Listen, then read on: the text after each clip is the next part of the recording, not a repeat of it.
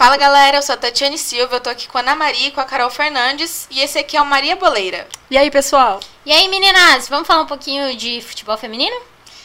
Isso mesmo, Ana. Esse que provavelmente você não acompanha em épocas comuns, mas que está em alta agora. Ainda bem, né? Já era tempo. Nós viemos falar um pouquinho sobre a estreia do Brasil na Copa Feminina de Futebol. Bom, bora lá então? Tá chegando, vem o cruzamento para Cristiane de cabeça!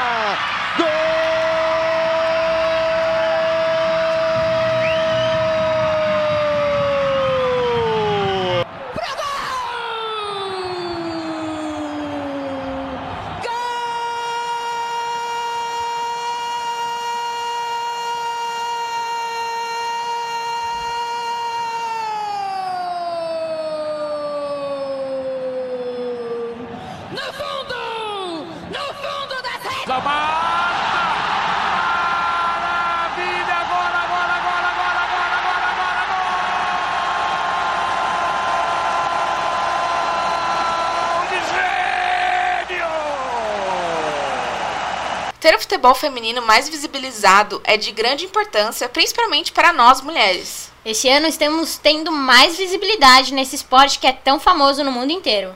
Com mais investimentos, a Copa Feminina está sendo transmitida ao vivo, tanto pela Band em todos os jogos, quanto pela Globo nos Jogos do Brasil.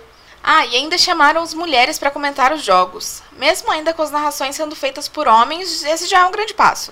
Mas isso só está sendo possível porque há 40 anos as mulheres tiveram permissão de jogar futebol. Mesmo que a Copa de Futebol Feminino tenha começado em 1991.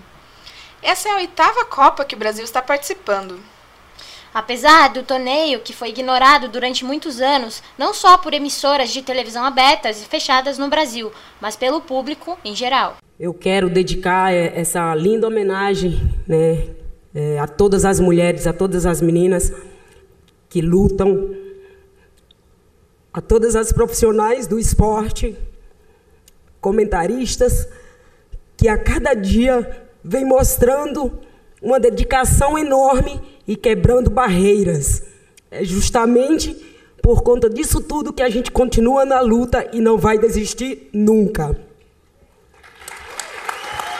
Para você que não sabe como vai funcionar a Copa da França, vamos lá. Serão 24 equipes, sendo que a Copa começou na sexta, dia 7, e a estreia do Brasil foi hoje, dia 9. O técnico da seleção brasileira, o Vadão, convocou 23 jogadoras para a disputa do Mundial. As grandes apostas do time são Formiga, Cristiane, Bárbara e Marta, que já foi eleita seis vezes a melhor jogadora do mundo e, além disso, é embaixadora da ONU Mulheres.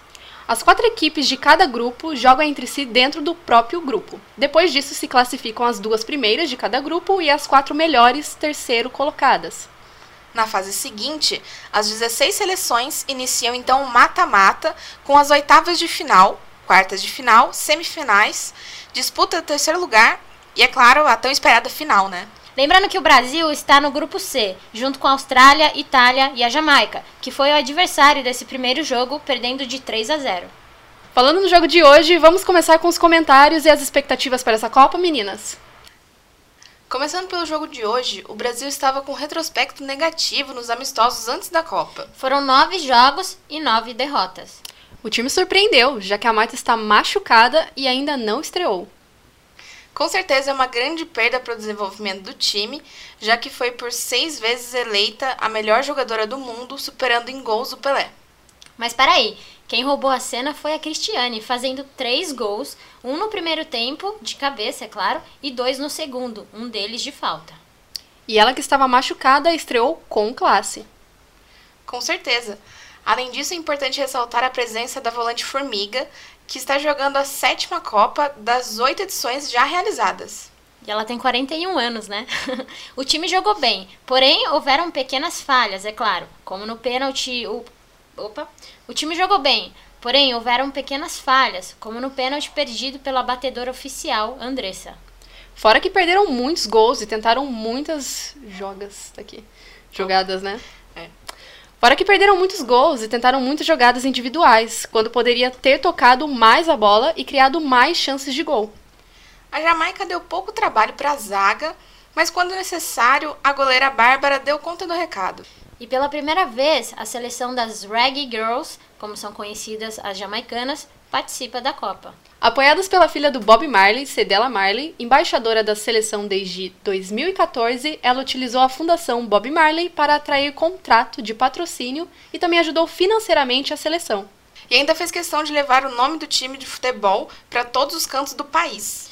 É importante também falarmos sobre a visibilidade do futebol feminino este ano. Como já dito, a Rede Globo e outros canais transmitirão os jogos. A propósito, o presidente da CBF, Rogério Caboclo, afirmou que o futebol feminino terá mais incentivo, principalmente de base. Sim, esperamos realmente que essa notícia seja concretizada. Mudando de assunto, vocês viram que a galera tá comprando o álbum de figurinhas da Copa Feminina, meninas? Como aí? E, e aí, meninas, vocês vão comprar? Eu já tô querendo comprar aqui. Inclusive, Panini patrocina nós aqui. Se quiser mandar álbum pra nós, tamo aí. Com certeza, meninas. Eu até já comprei, tô completando o álbum já. Quero, o Panini me patrocina, por favor. Mas falando dos próximos jogos, eles acontecerão na quinta, no dia 13, e na terça-feira, no dia 18, dessa vez contra a Austrália e a Itália, respectivamente. É, né? Serão jogos bem difíceis, já que a Austrália perdeu hoje, né? De 2 a 1 da Itália. Bom, foi uma vitória de virada com um gol nos minutos finais contra uma das favoritas a ganhar o troféu. Já que são duas vagas garantidas para a próxima fase, entre as favoritas estão a Itália, a Austrália e depois, óbvio, o Brasil, né? Em geral, temos a seleção feminina dos Estados Unidos, tricampeãs de 1991, 1999 e 2015, a Alemanha em 2003 e 2007, bicampeã, Noruega 1995 e Japão em 2011, que tem um título de cada. E o Brasil conseguiu o título de vice-campeão em 2007. Mas e aí, meninas, o que que vocês acham que vai acontecer nos próximos jogos? Eu acho que serão, né, como, como eu disse anteriormente, serão jogos difíceis, né?